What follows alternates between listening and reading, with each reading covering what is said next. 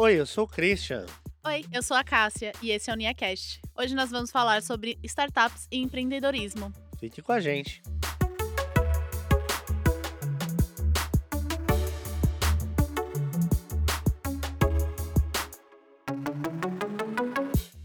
Uma definição de startup bem simples para qualquer pessoa entender, seja você leigo ou não, é pensar nela como uma empresa embrionária, nos primeiras etapas ainda de construção.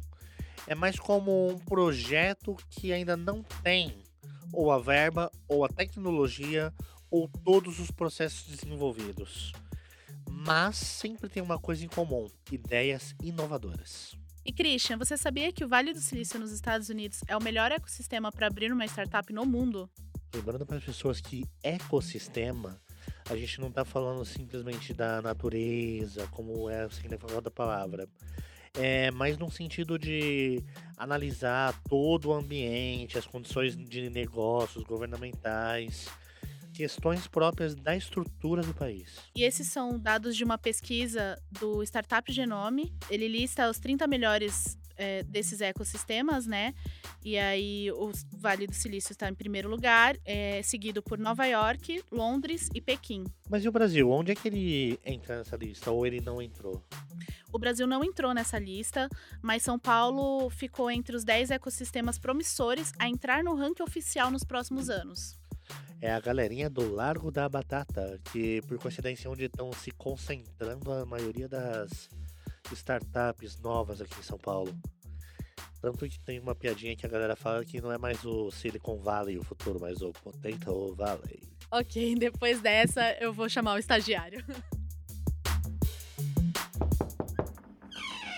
Oi, posso entrar? Olá, eu sou o Beto. Hoje, nosso bate-papo é com Lucilene Oliveira, coordenadora da agência Star Plus e cofundadora da Elétrica, especializada no aluguel de eletroeletrônicos e na experiência do consumidor. Pós-graduada em mídias digitais, ela vai nos ajudar a compreender o mundo das startups e os principais desafios de um empreendedor. Tudo bem, Lucilene? Tudo bem, Roberto. É um prazer estar aqui com vocês. Voltar à rede em que eu me formei em jornalismo em 2013 então, eu estou muito grata pelo convite, espero contribuir com o papo de hoje. Ai, bacana, né? A gente viu que você é cofundadora aí do Elétrica. Como foi a sua transição do jornalismo para o mundo do empreendedorismo? Quando eu estava na universidade, meu único sonho era trabalhar na grande imprensa. Então, eu fui fazer estágio no Diário de São Paulo, depois fui para Agora, que é do Grupo Folha, e passei sete anos da minha vida, é, desde o. Eu comecei no primeiro ano da faculdade, estava fazendo estágio, me dedicando, trabalhando na, na grande imprensa. E por um tempo fez muito sentido para mim. Era aquilo que eu queria fazer, eu estava realizada profissionalmente. Só que eu comecei, eu fui fazer uma pós-graduação muito voltada para negócios. É, então, eu fui fazer mídias digitais com foco em inovação, gestão. E, e aí eu comecei a identificar vários problemas dentro. Eu estava na Folha na época, dentro do, da empresa que vinha, que passava pela questão de gestão de empresas que é, não entendiam esse movimento, né, de do boom das startups, essas empresas emergentes que surgiam no mercado com alto grau de escalabilidade. E por conta e, e esses jornais trabalhando muito no século passado, sem entender como lidar com essa nova geração, com essa nova forma de consumo de informação. E, e a partir dali eu comecei a me preparar para abrir o meu negócio. Então, por um ano, eu fiquei continuei na Folha, fui tocando a minha agência, até que chegou um momento em que eh, eu é, me senti é, confiante, né? Eu já estava me preparando financeiramente para isso, então, e me senti confiante para falar, ok, agora eu vou empreender. Porque quando você é, CLT ou quando você está trabalhando para uma empresa, você não tem preocupações entre. É, apesar que na questão do jornalismo, isso você tem que se preocupar também. Mas a, a, você sabe que você precisa trabalhar e no fim do mês vai estar tá lá o, o valor para você pagar suas contas e tudo mais. E no empreendedorismo você precisa virar essa chavinha de que de fato é você que precisa prover, é, você lidar com os clientes, você é, fazer entregas é, com qualidade para esse cliente para poder mantê-lo na sua base. Então, quando eu virei essa chave, eu decidi ok, vou lá, vou abrir a minha, a minha agência. Então, eu abri a agência, ela continua operando até hoje e continuei no, no- na pós-graduação. E aí eu, eu fui cada vez mais mergulhando nesse mundo de thinking, de inovação, empreendedorismo. E aí eu quis criar uma startup, né? E a startup veio muito por uma necessidade. Eh, eu moro num apartamento compacto na região centro-oeste da cidade e a gente precisava de um aspirador de pó e eu não tinha um aspirador e também não sabia como alugar, como eh, pegar emprestado esse as- aspirador, porque eu não queria comprar, porque eu não ia ter espaço para guardar. Então, eu, eu- eu sigo um pouco de uma linha minimalista, eu só tenho em casa o que eu realmente vou precisar. E, e aí, por conta disso, por precisar não encontrar, aí eu in- iniciei todo um processo de design thinking para verificar se era um problema que atingia só a mim ou se tinham outras pessoas que sofriam com aquele problema. Aí eu fui para a rua, né, no, no processo do design thinking, a gente tem, eh, a gente trabalha com duplo diamante, o diamante de problema e o diamante de solução. Então, nesse primeiro diamante de problema, a gente vai para a rua para validar e identificar se o problema acontece com outras pessoas. E aí eu verifiquei que não era só comigo. Eu entrevistei 150 pessoas na época, eh, vi que outras pessoas sofriam também com aquilo, e aí eu comecei a desenvolver a elétrica em janeiro de 2018. Aí logo em seguida a gente entrou no Sebrae, ficamos incubados, fechamos importantes parcerias, que aí eu te conto no, no decorrer do, do nosso bate-papo. Mas é bem bacana, foi, foi e está sendo um processo de aprendizado muito interessante. Nossa, interessante é que essa questão da identificação, né? Você eh, estar em um apartamento compacto, você ver a necessidade eh, de não ter aquilo, mas precisar daquilo por algum tempo, falar, poxa, isso pode, né, alavancar uma ideia que vá ajudar outras pessoas também, né? Essa questão da startup é muito bacana, né? E, inclusive, você até citou agora o- a experiência dentro da incubadora dos projetos do Sebrae, né? Se você pudesse contar um pouquinho pra gente, Sim, não, muito, foi muito como que foi a bacana. experiência? Porque a a gente entrou lá com um PowerPoint de uma ideia, apresentei o PowerPoint, vendi bem a ideia, ok, a gente entrou e a gente passou a ter um aparato muito importante para a gente desenvolver a solução. Então, com uma rede de- muito qualificada de mentores, com cursos, com o network, entre outras startups, que propiciavam o fechamento de parcerias, que foi uma coisa que a gente utilizou bastante também, e um espaço físico de trabalho muito estruturado, muito criativo, pensando mesmo no desenvolvimento. Eh, e e a cada semestre eles abrem para inscrição, então se alguém estiver nos ouvindo e quiser se inscrever, eh, eu super recomendo. Aí fica a dica, hein, pessoal? Fica a dica, galera. Então, ah, quando eu fui quando a gente fez a inscrição, entramos sem clientes ainda, porque é tem uma parte que chama incubadora, então você entra muito pequenininho, para desenvolver a ideia mesmo, voltar, validar e revalidar, desenvolver um MVP, que é o mínimo produto viável para o teste daquela solução, e passamos é um semestre focando nisso. Depois disso, no último semestre do ano passado, a gente ficou focado em alcançar clientes. Então a gente fechou parcerias com a Electrolux, com a Mondial, eh, fechamos com a EPC Brasil, que é uma máquina de extratora para lavar carpete, e com a Gama Italy também. Então esses foram alguns parceiros da indústria que confiaram no nosso projeto, abriram as portas, nos receberam, e aí a gente começou a operar por meio deles. Então a gente recebeu como doação esses produtos e em contrapartida nós entregamos o, o- nós fazemos uma validação com cada cliente da elétrica que utiliza esses produtos. Então, ah, eu gostei da, da utilização, ou o fio do aspirador de pó é muito pequeno, acaba me atrapalhando no, no processo de higienização da casa, tinha que ter um botão em outro lugar. Então, são testes de produtos que a gente acaba levando para essas pessoas. E é muito para esses eh, executivos da, da indústria. E é muito interessante também que eles eh, estão muito preocupados em entender como os milênios, né? Como essa galera agora que nasceu, que é, que é mais jovem, tá, tá entrando no mercado de trabalho, vão sair da casa dos pais, passar a morar sozinho. Como que é esse hábito de consumo? Como, que eles estão é, acostumados a consumir, é, ou como eles vão, uma projeção de como eles vão passar a consumir. E aí é por conta disso, esse foi o, o pitch, né, o discurso que a gente levou para a indústria, para que eles confiassem no nosso projeto e no, nos oferecesse o portfólio de produtos para a gente começar a rodar o nosso MVP. É, essa questão também é uma questão muito cultural, né? De como as coisas eram antes e como as coisas estão agora, né? Questão da tecnologia, a necessidade do jovem, né? Que sai da casa dos pais. Então é uma coisa assim que faz muito sentido, né? Nesse âmbito. E o que, que mudou, né? Desde o começo até agora na empresa, no decorrer assim do trabalho de vocês? É, a gente já pivotou, pivotou é, é uma, um termo que a gente importou do basquete, mas para poder utilizar quando a gente muda a rota da startup. Quando a elétrica surgiu, o objetivo de, da, da startup era fazer a conexão entre uma pessoa que tem um aspirador com quem não tem.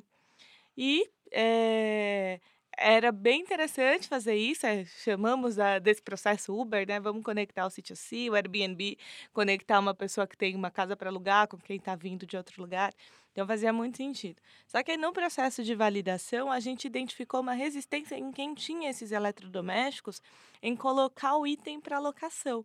Então, geralmente, quem tinha era de uma geração anterior, a geração da minha mãe, e tinha um ciúmes muito grande em relação ao eletrodoméstico. Ela tem todos os eletrodomésticos. Não utiliza todos? Não. Mas ela gosta de ter. Então, faz parte da decoração da cozinha expor esses eletrodomésticos.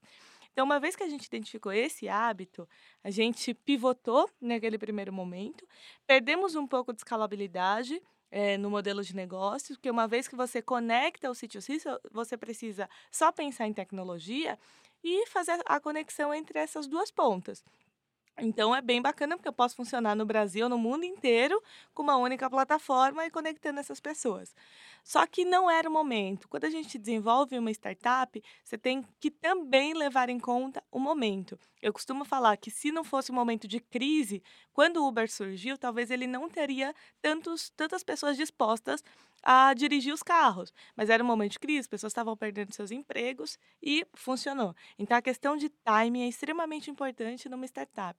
Então, por identificar que não era aquele momento ainda, nós pivotamos e trabalhamos com e desenhamos um modelo de negócio de micro franquia, onde eu compro um portfólio de produtos e eu atendo uma determinada quantidade de pessoas num, num perímetro de onde eu estou localizado. Então, hoje, nós ainda não microfranqueamos a elétrica, a gente funciona aqui em São Paulo, né? Então a gente atende uma região muito maior, só capital, mas já atendemos Carapicuíba também. Mas a, a gente limita porque, de fato, tem toda uma. A, a logística é um problema muito considerável para a gente. E aí a gente, além desse modelo de microfranquia, a gente, para poder minimizar a logística, a gente tem dois pontos dentro dos condomínios. Então a gente deixa como se fosse o armário fora de casa para esse morador. Então dentro do condomínio dele tem um locker.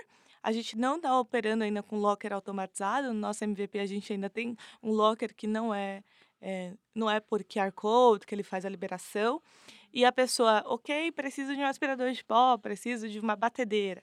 Ela desce, tem um armário lá do condomínio que todos o, os moradores podem utilizar.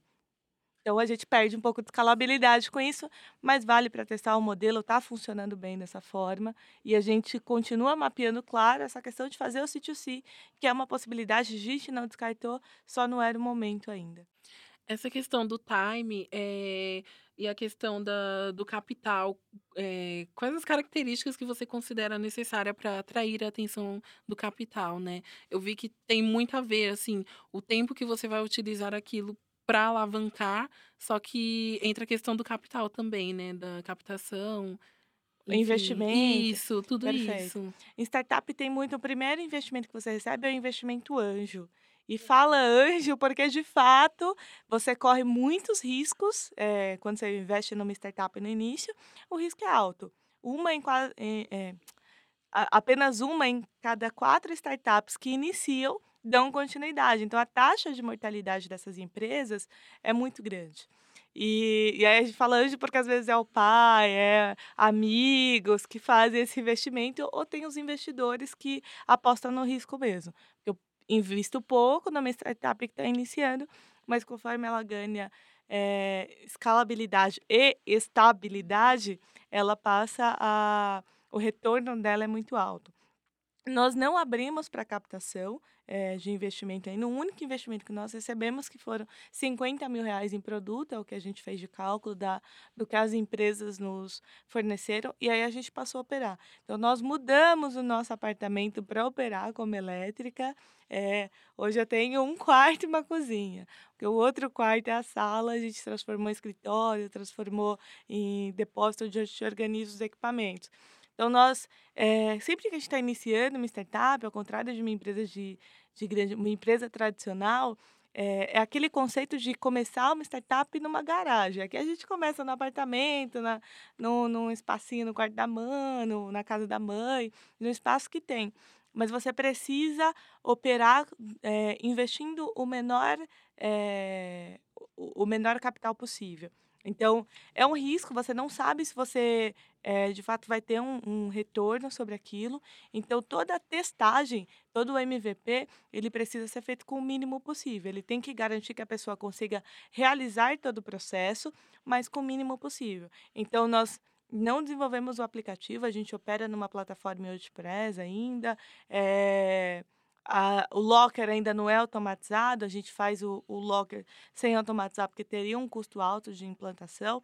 Então, tudo isso precisa ser eh, levado em consideração na hora que você estrutura a startup para não correr o risco de investir um dinheiro e não ter retorno sobre ele. E depois tem várias eh, rodadas, né, que chama de, de investimento. Conforme você vai ganhando cliente, você faz o valuation da, da sua startup, que é levando em consideração quanto a sua startup vai custar, calculando o, o número de clientes, o tamanho de mercado dela.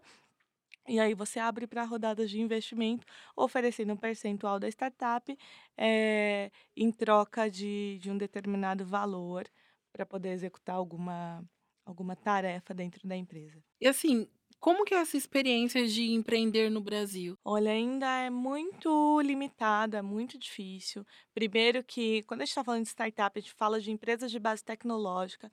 A formação em tecnologia no Brasil é, é extremamente limitada. Eh, quando você vai para países desenvolvidos, galera de 14, 15 anos está programando, está desenvolvendo seus games, seus softwares. E aqui a gente esbarra nessa barreira que eu considero que está muito relacionada à educação. Então, o primeiro ponto é não, eh, não se investiu, nós formou uma base capacitada, não, não colocou o empreendedorismo na cabeça das crianças. Então, eu fui em algumas escolas municipais falar um pouquinho sobre esse processo de desenvolvimento e escola estadual. E eu pegava a galerinha de 13, 14 anos e eles tinham uma disciplina de empreendedorismo, era muito bacana. Só que eles estavam focados em vou fazer um pet shop, vou fazer uma padaria, muito pensando em espaço físico, porque era o que eles tinham de conhecimento ali. Ok, então numa padaria tenho que fazer um fluxo de caixa, tenho que fazer um, um, um contas a pagar. E, e eu acho que a gente precisa difundir também essa questão da tecnologia, a questão da programação. Eh, uma vez que eu difundo isso, uma vez que eu formo a- essa nova geração com isso, fica muito a- a posteriormente a investimento a médio prazo, posteriormente eu vou colher frutos disso. É, quais os seus planos futuros, né? O que, que você pensa daqui para frente em continuar, em criar coisas novas? Eu penso, eh, com por meio da elétrica, eu comecei a identificar uma deficiência muito considerável na questão de trabalhar inovação, da mudança de mindset dos empresários que ainda estão operando em empresas do século XX no século XXI. Então, a forma de gestão de pessoas, a forma de administração é muito ultrapassada. Então, para o futuro, eu me imagino muito trabalhando com com essa consultoria de inovação, auxiliando esses, essas empresas a trabalharem melhor com, com os seus stakeholders, a entregar mais valor para o seu cliente, entender que o cliente. mu- Tem muitas empresas que trabalham ainda com o sentido de que o cliente é o mal necessário, e cada empresas que têm essa cultura e esse pensamento cada vez mais vão perder clientes. Então, o que eu me imagino para o futuro é muito isso, trabalhando essa mudança de mindset dos empresários, implementando uma cultura organizacional voltada para a inovação.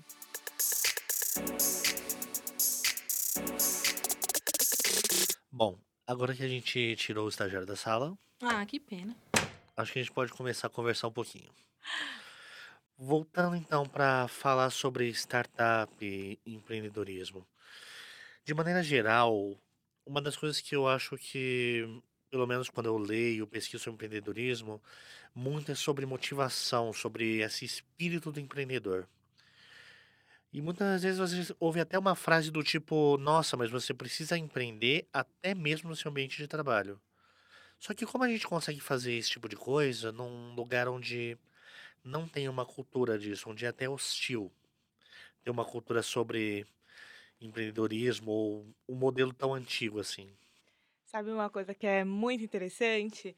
Que as empresas, muitas vezes, elas acabam não considerando esse espírito empreendedor dentro do ambiente de trabalho.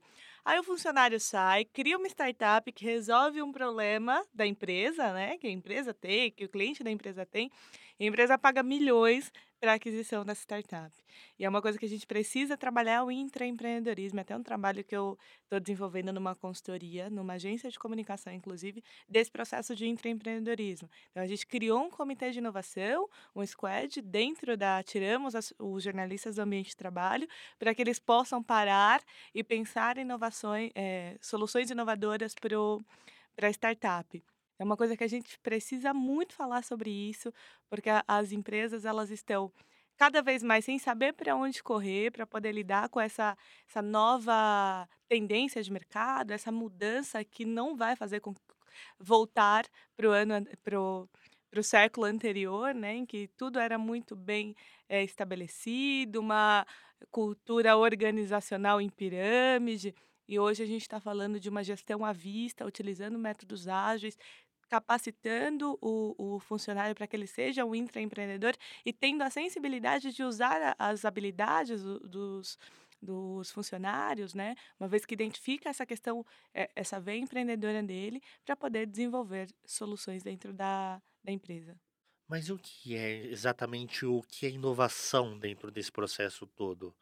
Toda inovação é revolucionária, vem aqui para pôr abaixo as barreiras e levantar novas, ou existem revoluções mais amigáveis nesse sentido? A gente tem três tipos de inovações. Uma primeira é incremental, ou seja, eu já faço alguma coisa, então a Vamos trazer o exemplo da universidade. A universidade já ensina. Uma vez que eu passo a ensinar de forma diferente, por exemplo, trazendo a realidade aumentada, ou utilizando algum tipo de recurso, é uma inovação incremental, o, o, olhando para uma organização. E tem uma inovação disruptiva, ou seja, eu faço algum tipo de de produto ou serviço, só que eu identifiquei uma outra dor no meu cliente que não tem nada a ver com aquele produto ou serviço.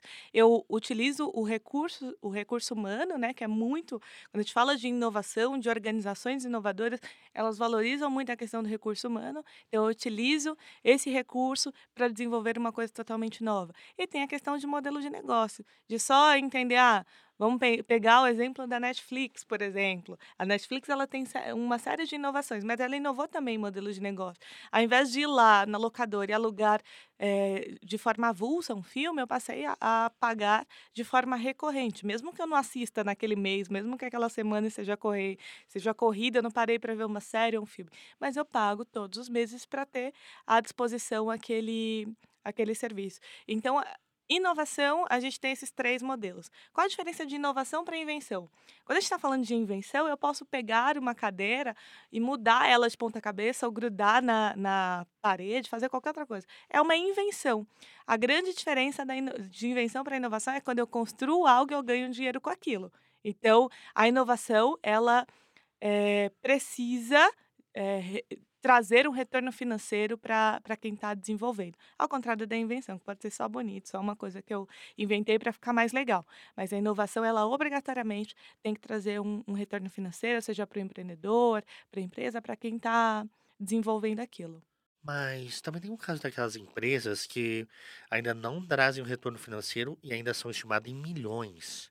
Porque a ideia acaba sendo uma coisa disruptiva e, e talvez genial. Eu acho complicado o uso de genial de maneira geral, mas, bom, genial, como se colocando assim. Por exemplo, por muito tempo o Twitter, que teve uma ideia boa, 214 caracteres, surgiu com uma mensagem, não deu um centavo de lucro para as empresas que investiram nele. Foi arranjar um modelo de negócios por agora. Então, às vezes, a ideia vale mais do que o modelo de negócios, ou o modelo de negócios tem que pagar a ideia sempre?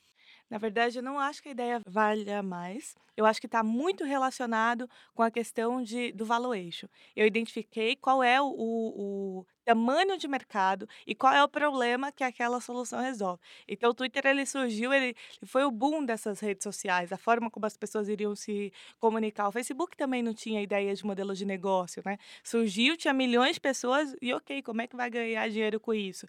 E hoje é, é quando se fala em, em mídia, é a principal empresa, né? Ela e o Google estão ali muito, é, muito empatadas, muito próximas. Acho que o Google um pouco mais.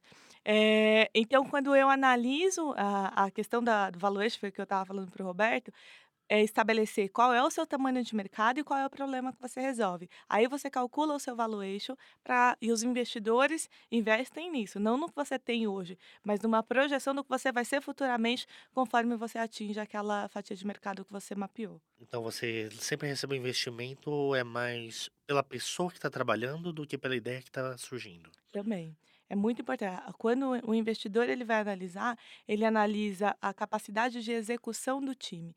Porque é uma ideia, a gente pode trazer. Ter uma ideia é muito simples. E é, é, é natural que as pessoas estão ouvindo. Às vezes ela fala assim: ah, eu tive a ideia do Uber, eu tive a ideia do Netflix. E aí, depois que eu tive a ideia há muito tempo, as, é, eu vi surgir no mercado. Porque quando você tem uma ideia, a gente está num, num, mundo que tem mais de 7 bilhões de pessoas. Outras pessoas vão ter a mesma ideia. E o papel porque... aceita tudo também. Exatamente. Porque você recebe inputs muito semelhantes. Receber esses inputs, tive a ideia. Mas a grande diferença está na execução. Então, uma ideia não vale nada se você não tem um time capaz de executá-la, se você não é capaz de tirar ela do papel e transformar em algo tangível. Mas então, o que diferencia o empreendedor da pessoa que teve a ideia e não foi, é coragem. Vamos, vamos colocar nesse ponto. Coragens e oportunidades. Então, muitas vezes você tem coragem, mas você está é, eh, inserido em um ambiente que não propicia isso, você acaba tendo a sua coragem reprimida, né? Volta para o cantinho, vou lá para a minha empresa tradicional. Está eh, é, muito relacionada, relacionado com o momento também. Então, é, tem até algumas iniciativas para mulheres, mães que querem empreender. Então, no Google Space que é um espaço do Google para receber startups aqui em São Paulo, tem vários locais do mundo, tem aqui em São Paulo também. Eles têm um espaço específico para startups de mães que podem receber, tem um, um, berçário para poder receber os bebês. Então, algumas, fa algumas facilidades precisam ser criadas para garantir que, ok, eu moro com os meus pais, eu tenho uma garagem, tenho um apartamento lá, é muito fácil você é, inovar, eu tenho uma reserva financeira. É, agora, existem alguns pontos que precisam ser observados que trazem uma dificuldade maior. Eu posso ter coragem, mas ah, o ambiente que eu estou inserido pode ser um, um pode atuar como um repressor no processo de desenvolvimento de uma startup, de, do empreendedorismo. Eu sempre lembro de um filme, eu não lembro exatamente o nome dele, mas eu vi há muito tempo atrás. E no filme tem um personagem que questiona o pai de uma outra personagem porque ele nunca aprendeu inglês. É um filme japonês dessa origem. Mas aí ele pensa, esse cara nunca parou para pensar em aprender inglês porque esse cara estava ocupado sustentando a filha dele. Então acaba muito que às vezes a necessidade mata a ideia. Costumo dizer que se a gente não tivesse esses questionadores, eh, o mundo não seria co como é hoje. São pessoas que, eh, romperam o status quo e de falar: "Não, eu vou fazer algo que ninguém da minha família fez, que nem que os meus amigos acham que é loucura, eu vou fazer". Então tá tá muito relacionado em querer fazer diferente, não aceitar o que foi estabelecido, o cenário em que você está e vou vou assistir passivamente mesmo que eu não concorde. Então essa questão do empreendedorismo está muito relacionado em olhar para o mundo, olhar para os problemas e se questionar. Faz sentido isso que, que as pessoas estão fazendo? Faz sentido essa burocracia para resolver um problema específico? Faz sentido eu ter que sair para a rua para poder pedir um táxi? Por que não pedir no aplicativo? Então, esses questionamentos. Então, o empreendedor ele é um questionador e ele tem que gostar de se questionar e nunca estar satisfeito com as respostas que, que voltam. É assim porque sim uma vez que eu me satisfaço com isso, eu não questiono, mas por que é assim, eu acabo ah, matando a minha veia empreendedora. Eu preciso deixar ela pulsante e me questionar sempre. E é isso que também faz aqueles empresários pensarem em empreendedor como o rebelde, sem causa. Às vezes do tipo, não, esse cara aí só tá tendo um monte de coisas, ele tá ignorando a realidade, mas às vezes a realidade tá sendo ignorada para a pessoa que não tem a visão. E é uma coisa que é muito comum esse pensamento ainda, mas eu percebo que ele está cada vez mais eh, ultrapassado e a- as empresas que pensavam dessa forma agora estão correndo atrás.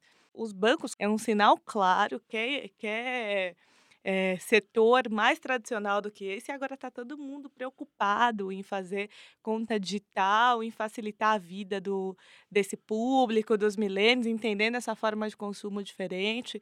E as empresas que não acordarem, não se atentarem para isso, elas vão fechar as portas. Isso é fato. Então, a tendência é cada vez mais a gente ter empresas focadas em resolver problemas, focadas em, em empresas que eh, não têm clientes e sim adoradores da marca. E uma vez que eu não sou essa empresa, eu não estou preocupada em me tornar, você está sofrendo um sério risco de fechar as portas e de não conseguir mais operar. Eu quero voltar nesse ponto da marca um pouco depois, mas tem uma coisa que me chamou a atenção. O empreendedor tem que se apaixonar pelo problema, não pela solução. Sem Então, dúvida. Então, no final das contas, o empreendedor não pode se apegar às próprias ideias. Sim. O empreendedor, é, é até uma frase que tem um evento chamado Startup Weekend, que é quando você cria uma startup no fim de semana. Eles abrem e fecham a, o evento com essa frase e é extremamente crucial, porque você precisa estar aberto para pivotar. Você não pode chegar lá, eu tenho uma ideia maravilhosa e eu tenho essa ideia há 10 anos e eu quero executar agora. Não, se a sua ideia não resolver um problema, não adianta, você vai executar, você vai eh, ir lá desenvolver aquela ideia e ninguém vai comprar. Então, tá cheio hoje de pessoas desenvolvendo soluções que ninguém compra. Uma vez que eu estou apaixonada pelo problema, é uma dor latente, a ferida dói. Se eu chego para você com um curativo e falo, "Ó, você não vai mais sentir dor, você vai comprar. Então, eu preciso estabelecer essa relação. No processo de desenvolvimento do, do design thinking, quando eu centro no ser humano uma solução, eu não estou lá para falar, olha a minha ideia, muito legal, compre. Eu estou lá para falar, você tem essa dor e eu tenho uma solução que melhor resolve essa dor. Então é essa postura que a gente tem que adotar. E o profissional que é empreendedor, ele realmente precisa ser 360 em todas as áreas e competente em todas. Ou ele pode conseguir isso quando ele reconhece outras pessoas. Exatamente. Eh, não precisa ser 360 e nem vai ser, mas ele precisa ter a habilidade de trazer pessoas para o seu time que tenham essa, essas características que se complementem. Então, que assim como ele compre a ideia, que eh, não sejam pessoas que, ah, eu vou trazer todos os meus amigos lá da, do, do curso de programação, curso de TI. Você já começou errado. Ou Nem chamar o, o filho, chamar é, o pessoas. investidor vai te dar dinheiro, não. Então, se você não tiver um- uma equipe diversificada e que se complemente e que todo mundo tenha um objetivo final, é, o mesmo objetivo, tem um objetivo em comum, é difícil que você. Primeiro que você consiga levar é uma startup para frente. Então, um, um ponto crucial é que a, a mortalidade das startups, a maioria delas, acontece por conta de divergências de sócios. Às vezes a startup está em pleno crescimento, está no mercado considerável, ela de fato resolve uma dor, mas o time não consegue se entender, cada um tem um objetivo difuso, e aí eles acabam optando por, por desfazer a sociedade. E aí não tem como, porque lembra da- daquele ponto de que as, as, a startup só funciona porque cada um tem características que se complemente? Eu fui lá, difundi, separei o time, até eu conseguir reformular de novo, eu já perdi tempo de mercado e a concorrência é muito rápida. quando a gente fala sobre o empreendedor, as pessoas pensam, ah, ou Steve Jobs, ou ah, ou o negócio, sempre tem a figura, aquele mito, aquela, aquela face do tipo o cara inovador, o cara disruptivo, o cara super criativo, aquele cara que faz tudo e às vezes essa figura não combina muito, pelo menos na mentalidade da pessoa normal, com aquela pessoa que tá fazendo modelo de negócios, tá fazendo a planilha, tá fazendo as coisas darem certo. Parece que o criativo não se junta com isso, pelo menos no modelo, mas como é que faz dar certo se for só o criativo? E é importante entender que todos esses mitos da inovação, eles não criaram nada sozinhos. Eles tinham uma equipe. Então, pode ser que a mídia não tenha sido muito justa com esses membros da equipe e dando o, o devido crédito para tudo que foi feito. As pessoas não lembram do Wozniak, por exemplo, e só lembram do Steve Jobs. Exatamente. É, e, a, e a gente precisa entender que não adianta eu achar que eu sou um gênio criativo que eu vou fazer tudo sozinho. Não. Mesmo Steve Jobs, mesmo todos os gênios criativos, eles tiveram uma equipe que o ajudaram a desenvolver. Então, se você quer abrir uma startup, se você está no processo de desenvolvimento de uma startup, se segue de pessoas confiáveis que tenham habilidades que se complementem com a sua e que tenham um objetivo em comum. Bom, agora aproveitando que a gente falou do Steve Jobs, eu queria entrar um pouco do lance da marca. E aí acaba aquela coisa. Isso me lembra muito Mad Men, quando você tinha aquela. os anos dourados da propaganda, coisa e tal. E acaba sendo quase uma mudança de perfil totalmente nisso. E entrando que você falou sobre apaixonar-se pela marca. É, essa questão do. Primeiro, o exemplo da Apple. Você traz a, a Apple, ela comunica de uma forma diferente, né? Tem um, um TED que é muito bacana, que é do Simon Sinek. E ele traz o círculo dourado. Se vocês tiverem a oportunidade de, de assistir, quem não conhece, é uma aula sobre esse processo de se apaixonar pela marca. Uh, no Círculo Dourado, a gente tem três é, fases, né? É a fase do o que eu faço, como eu faço e por que eu faço. E as empresas se comunicam dessa forma, de fora para dentro. De fora para dentro. Primeiro falando do o que eu faço, como eu faço e por que eu faço. E a Apple é totalmente diferente. Ela começa se comunicando do, de, de dentro para fora. O porquê eu faço, como eu faço e o quê. Então, o porquê está muito mais claro. Então, quando, ele, quando ela traz essa é, informação, é, estabelecendo o porquê, as pessoas compram essa ideia. Porque é, é como levantar uma bandeira. Quando você pergunta para quem usa é, iPhone, em relação a Android, às vezes você escuta, ah, não, porque tem a, a tem a questão de não travar, tem algumas outras, a, a câmera é melhor, mas todos os vários celulares Android, eles se desenvolveram e são muito melhores do que do tão, então equivalentes, né? Inclusive a indústria chinesa, que agora tem diversos aparelhos É que a Xiaomi tá aí que não nos deixa mentir, não é mesmo? eu acho muito pós-moderno quando a gente começa, e aí eu entro um pouco na parte de acadêmico, de academicismo de maneira geral. Quando a gente pensa nisso, é uma coisa quase híbrida. Eu tô fazendo as coisas externas a mim justificarem o eu que tô aqui agora. E aí eu crio nisso o laço de identificação. Eu tenho essa necessidade. Eu acho muito estranho isso quando eu paro pra pensar que algo externo a mim justifica quem eu sou. Mas isso é o meu estilo de vida como consumidor agora, porque consumo é o padrão. Nós somos o que nós usamos, né? Nós somos o que nós comemos, as marcas que consumimos. Então, tudo está muito implícito com essa questão comercial do que forma o eu, de fato.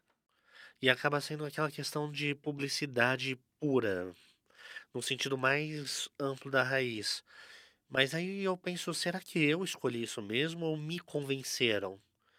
Eu, sinceramente, hoje em dia não consigo fazer a diferença entre um e outro. Tá muito implícito ali.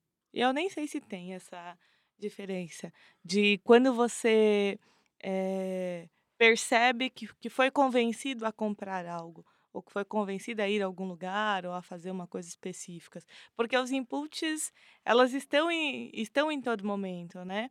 Então, eu acho que não só a questão de comprar um espaço publicitário, mas, por exemplo, eu tava... Tinha um filme do, da Netflix até com a Jennifer Aniston agora, e, e ela sempre tomava um, um medicamento para alergia.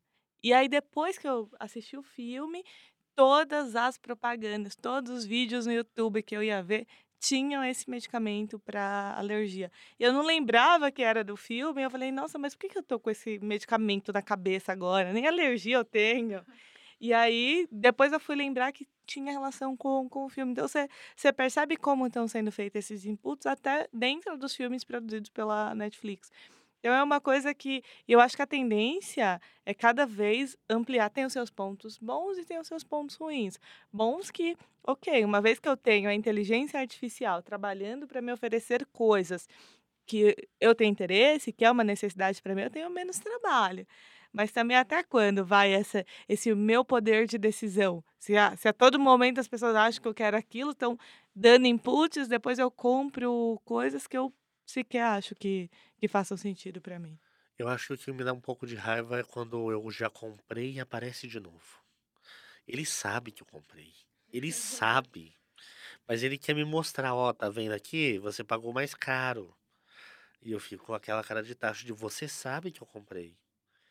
Por que você está me mostrando isso? Você não gosta de mim. tem, tem, faz sentido, faz sentido. Mas não fique bravo, não. Tá tudo certo.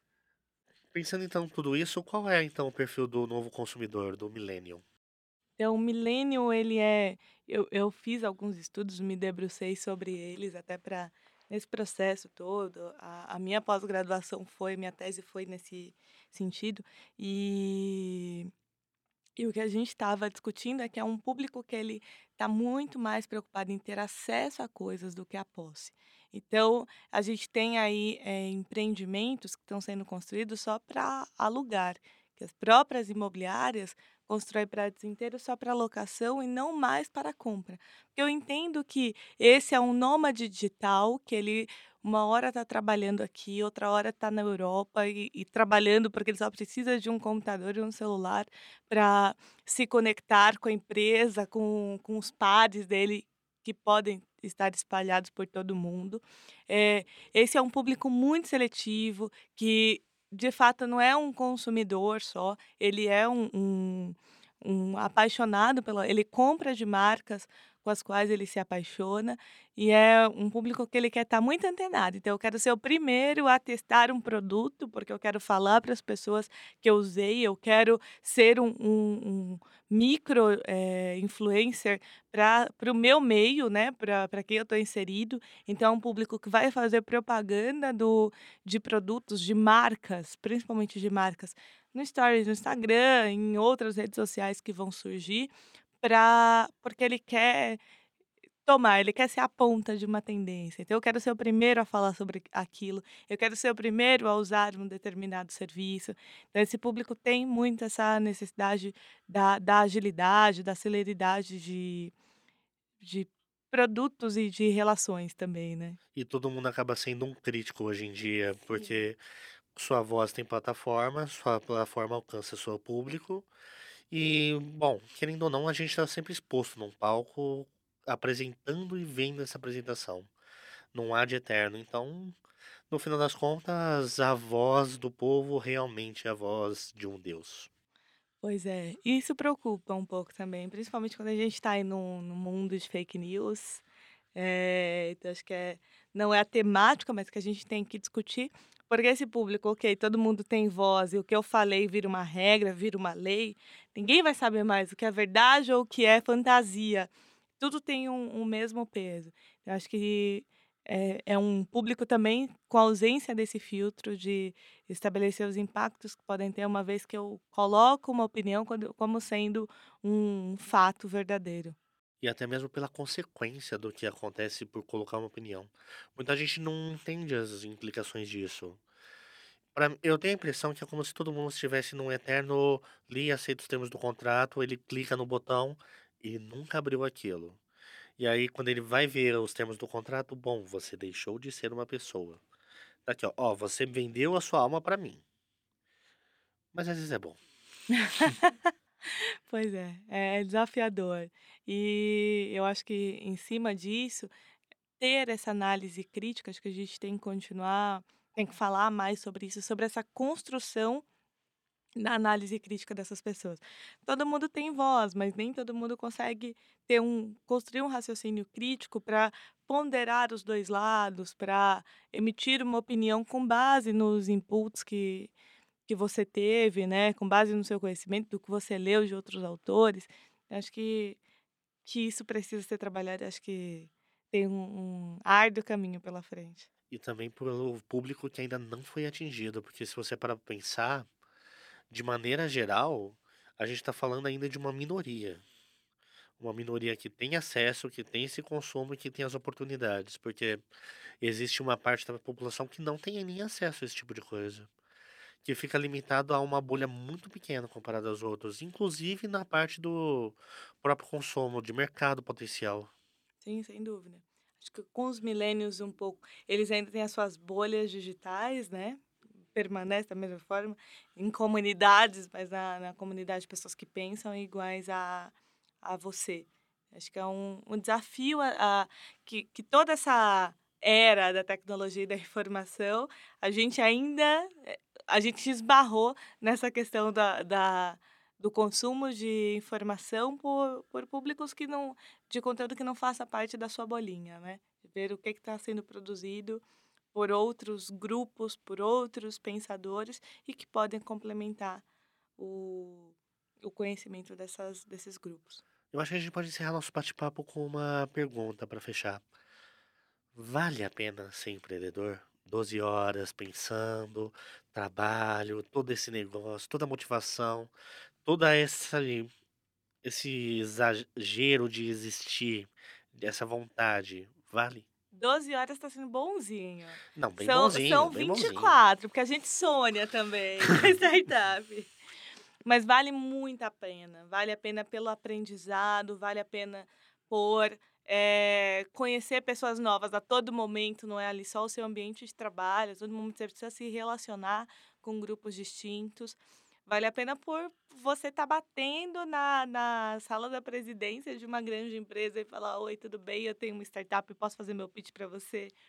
Então, eh, tem os seus dissabores, mas também é, é, regada de muito amor. Tudo que você faz é, é muito bacana. Você se cerca, existe um ecossistema que ele é muito. Eu tive a sorte de, de ser inserida nesse ecossistema e existem várias portas de entrada para quem está querendo abrir a, a, uma startup. Então, é, se eu puder dar, dar um conselho, é vá, vá com medo mesmo, mas vá. Eu sei que vão ter pedras, vão ter barreiras, mas a gente está aí para superá-las. E caminho se faz ao caminhar, né? Sem dúvida alguma, é isso mesmo. Então, Lucilene, fica à vontade para dar o seu recado, fazer seu jabá. A casa é tua. Bom, pessoal, então Primeiro eu queria agradecer à universidade por abrir essas portas, a professora Regina pelo convite na figura do Roberto. Eu estou super feliz de estar de volta à casa para falar, de- depois de toda essa mudança, né? Para vir aqui falar um pouquinho do que eu fiz, o que eu desenvolvi no processo. E sem dúvida, o, o, a minha formação aqui foi muito importante para isso. Essa a formação de trazer todo esse ponto de pensar criticamente, de olhar para as coisas e se questionar sempre. Então veio da, da faculdade de jornalismo. Eu fiz na Unixul de São Miguel, então saudades, foi muito bom. é, bom, pessoal, se vocês quiserem acessar a Elétrica, tá? elétrica.app, www.elétrica.app. A gente está operando só em desktop ainda. O, o aplicativo não está pronto, está em desenvolvimento, mas se quiserem fazer locação em toda a cidade de São Paulo, a gente está atuando. Entrem lá, escolham os produtos e loquem, que a gente vai fazer entrega com muito carinho. E eu tô na, nas redes sociais também, é Lucilene Oliveira com dois L's no LinkedIn, no Facebook e Lu Oliveira 5 no Instagram. Então, se vocês quiserem falar comigo, eu lá super à disposição, vou adorar bater um papo com vocês. Muito obrigada, meninos, pelo Obrigado carinho, pela atenção.